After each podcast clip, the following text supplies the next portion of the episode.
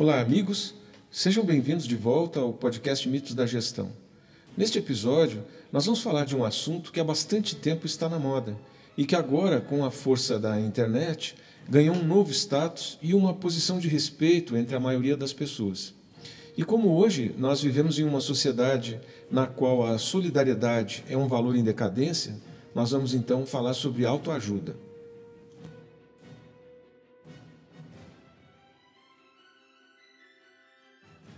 Olha, a literatura de autoajuda não é um produto recente da indústria cultural. Na verdade, ela é uma tradição que atravessa a modernidade. Ao longo da história, esse tipo de literatura foi incorporando as diversas mudanças culturais da nossa sociedade. Assim, se a gente olhar para o seu início lá atrás, veremos que ela começou enfatizando as qualidades do caráter e quase sempre se referindo a um universo moral que era bastante afetado, muito influenciado pela religião. Mas nos dias de hoje, em que vivemos uma sociedade de consumo, recém-saída de uma pandemia, a literatura de autoajuda está mais inserida em um contexto social de fronteiras econômicas em expansão. Com o desenvolvimento de uma sociedade administrativo-burocrática, com todo um conjunto de especialistas em relações sociais, a literatura de autoajuda passou a prescrever receitas para a adequação da personalidade individual ao meio social. Quem conhece o famoso escritor Dale Carnegie sabe que ele é o representante maior dessa ética da personalidade que privilegia os traços externos do indivíduo como moeda de troca no mercado das personalidades. Nos anos 1970, que algumas pessoas diziam tratar-se da década do eu, a literatura da autoajuda passou a incorporar a ideia de realização pessoal como antagônica às exigências do mercado. E assim, as palavras que melhor poderiam descrever aquele período seriam autoexpressão, autorrealização e autogratificação. Olha, o principal modelo e fonte desse tipo de literatura tem mesmo origem nos Estados Unidos e é bastante marcado pelo tema do sucesso pessoal, aqui entendido como conquista material e como ascensão social.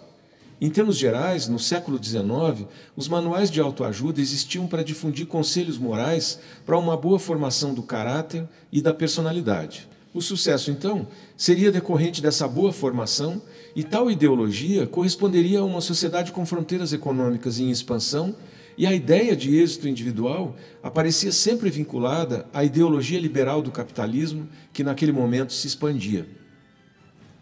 O movimento do novo pensamento, já em evidência ao final do século XIX, que teve o seu auge com o sucesso das publicações de Norman Vincent Peale, Napoleon Hill e Dale Carnegie, trazia a noção de que os recursos individuais para o êxito encontravam-se no poder da mente. Esse movimento estaria relacionado a uma sociedade de monopólio com suas organizações racionais burocráticas e baseadas no consumo de massa. Mais adiante, nos anos 1960, essa literatura passou a incorporar os esoterismos e os orientalismos do movimento da contracultura, já com uma tendência a questionar o sucesso material e orientando-se para uma preocupação com o chamado eu interior.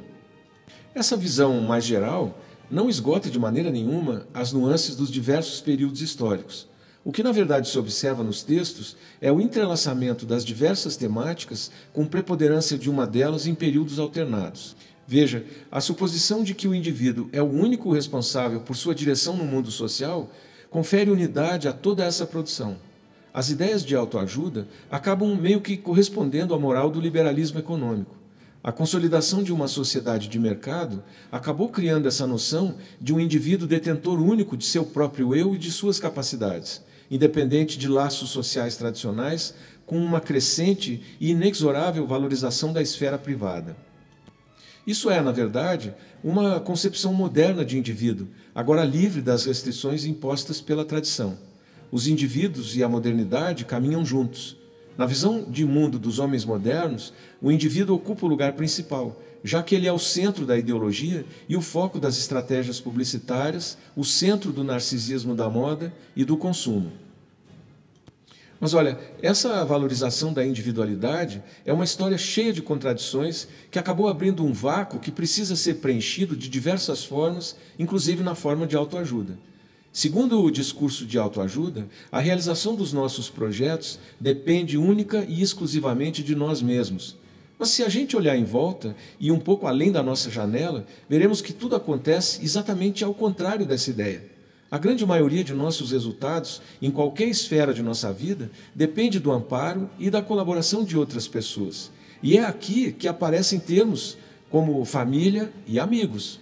Assim, os livros de autoajuda são tipo uma resposta a um desejo real e genuíno das pessoas por compreensão e autoaperfeiçoamento e fazem parte do grande mercado de mídia de aconselhamento. As pessoas compram livros de autoajuda em busca de autocontrole e de uma sensação de que, de fato, o primeiro passo rumo ao autocontrole já foi tomado.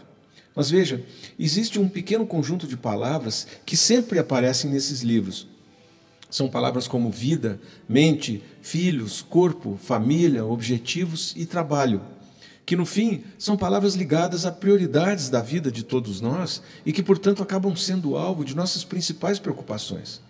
Quando a palavra vida aparece nesses livros, nós sabemos que os conselhos dos autores estão evidentemente ligados à ideia de melhorar a vida dos leitores e assim, todas as demais palavras que mencionamos aqui aparecem porque a ideia de ser mais feliz e realizado na vida está sempre relacionada a aspectos como mente, saúde, família, objetivos pessoais e empregos.